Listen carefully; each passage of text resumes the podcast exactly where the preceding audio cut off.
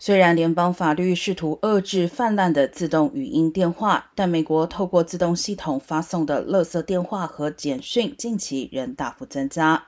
根据统计，上个月美国电信用户至少收到四十四亿通自动语音电话，比前一个月再多出百分之十六。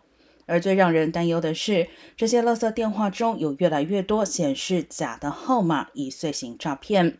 去年六月，FCC 要求所有手机电信业者启用电话号码识别技术，以防止这类冒充的诈骗电话。但现在看来收效甚微。专家呼吁民众也应提升防御意识，不要轻易在电话上给出自己的个人资料。